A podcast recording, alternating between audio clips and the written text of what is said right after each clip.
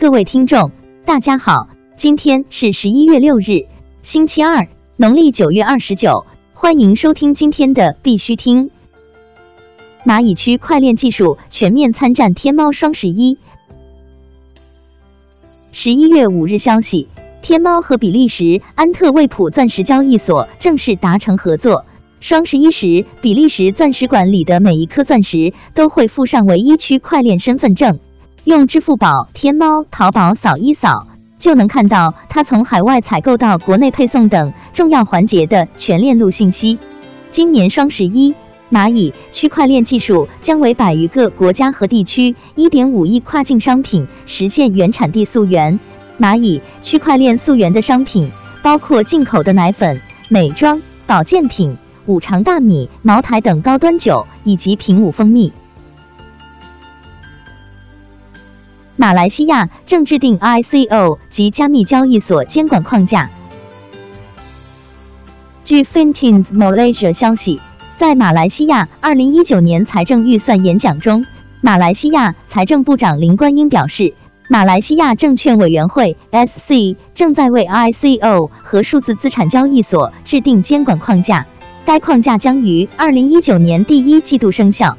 监管机构强调，该框架的主要目标之一是确保这个新兴市场的公平有序发展。国内新闻：IBM 为基于区块链的 AR 助手系统申请专利。据 CCN 十一月四日消息。IBM 已经为基于区块链的 AR 助手系统申请了专利。该系统将阻止 AR 游戏的玩家入侵不需要的地点，例如高风险地点、文化敏感地点、业主标识的地点。在这项专利中，IBM 描述了一种基于区块链的系统，用于设置和维护 AR 对象和现实世界物理位置之间的安全边界。根据该文件。一个分布式分类账本被设置为持续维护一个不断增长的数据记录列表，以防止伪造和修改。腾讯区块链业务总经理蔡一哥表示，行业需要更有价值、更有影响力的场景。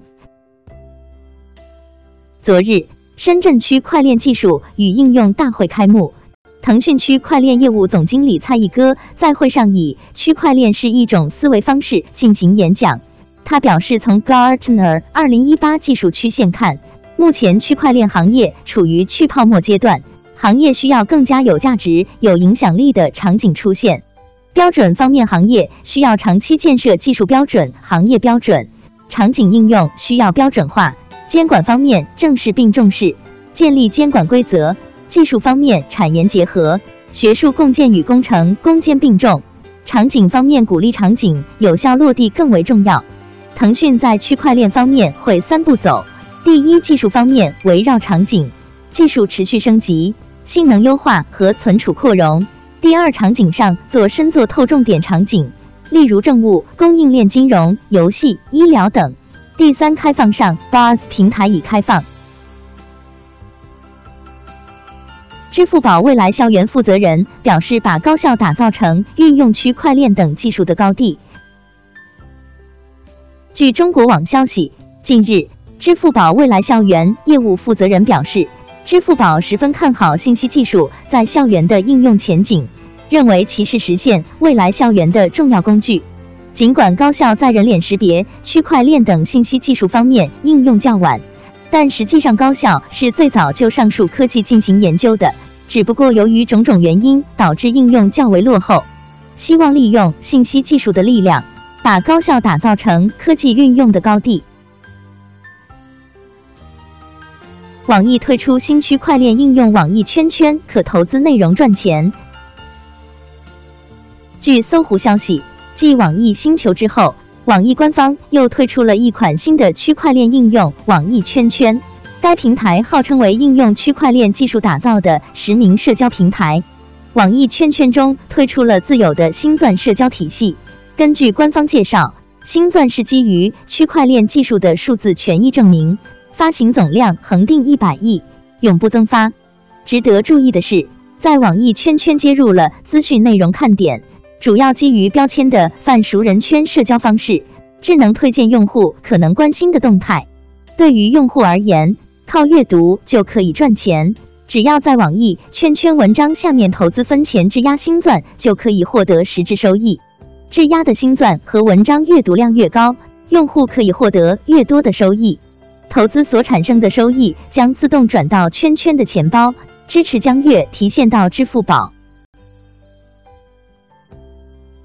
业内人士表示，临时代码仅用作资料展示，与港交所无关。关于昨晚比特大陆在港交所上市的临时代码，包括九零零二七和八一零零零四的问题，富途证券相关人士表示，临时代码是各家券商为有可能上市的公司提供资料展示平台，与港交所无关，因此会出现多个临时代码的情况。杨宁确认消费链 CDC 团队解散，称后悔进入币圈。昨日，区块链媒体区块律动 Blockbits 在微博爆料 CDC 消费链疑似跑路。今日，据三言财经消息，杨宁确认团队已经解散，并表示进入币圈是我职业生涯最后悔的事，自己被坑，维权无门。CDC 消费链是一款基于区块链技术的全球消费数据资产交易平台，其应用基于微信小程序。乐博资本杨宁是消费链 CDC 常务顾问，常常为 CDC 站台。消费链 CDC 的公众号更新停留在八月份，微博更新停留在五月份。国际新闻。SEC 将推出更多加密货币政策指南。据 CoinDesk 报道，美国证券交易委员会 SEC 财务部门主管 William Hinman 称，SEC 将发布更多关于加密货币规则的指引，更多关于加密信托的指引将到来。SEC 打算发布简明的英语指南，供开发人员在规划令牌产品时参考。根据 Hinman 的说法。指南将帮助这些开发人员自行确定是否有任何潜在的令牌产品可能被归类为证券，但目前尚不清楚该指南何时发布。此外，Hinman 表示，如果开发商仍然不确定其代币产品是否是证券，可以与 SEC 新创立的 FinUp 联系，后者旨在提供有关证券和证券发行问题的快速反馈。泰国税务局计划采用区块链等技术进行避税调查。据曼谷邮报消息，泰国税务局计划采用区块链技术和机器学习来进行避税调查。总干事 Akniti Nitisan Propers 称，区块链技术将用于验证税收是否得到正确支付，并加快退税流程。日本税制调查会整理有关加密货币税收调整意见。据时事通讯社消息，日本政府税制调查会首相的咨询机构在今日举行的专家会议上整理了关于加密货币交易和民宿等收入的征税和合理化的论点。与会者一致认为，通过扩充互联网电子缴纳等较为简便的自主纳税结构调整十分重要。税制调查会将在七日的税调总会上进行报告。此外，在此次专家会议上，也出现了要求加密货币交易从业者公开收入所得信息的呼声。美国 SEC 就加密货币对投资顾问展开调查。据 Finance Magnates 援引 Politico 的报道。美国证券交易委员会正在调查投资顾问与加密货币的关系。负责一亿美元及以上的基金经理受到了 SEC 的监管。SEC 对这些人如何存储加密货币、可能的价格操纵和网络安全问题感兴趣。日本富山第一银行推出稳定币试点计划。据 Nikkei 消息。日本富山第一银行已经推出了区块链驱动的稳定币试点计划，并期望在二零一九年十月将该令牌商业化。该稳定币暂时命名为第一银行硬币 FBC，将与日元以一比一的比率挂钩。且该代币最初将用于通过智能手机应用程序向其员工汇款。位于富山银行总部的商店也将接受 FBC 付款。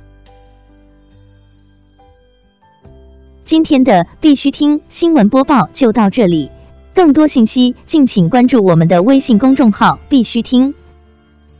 感谢各位听众的支持，祝大家度过美好的一天，明天见。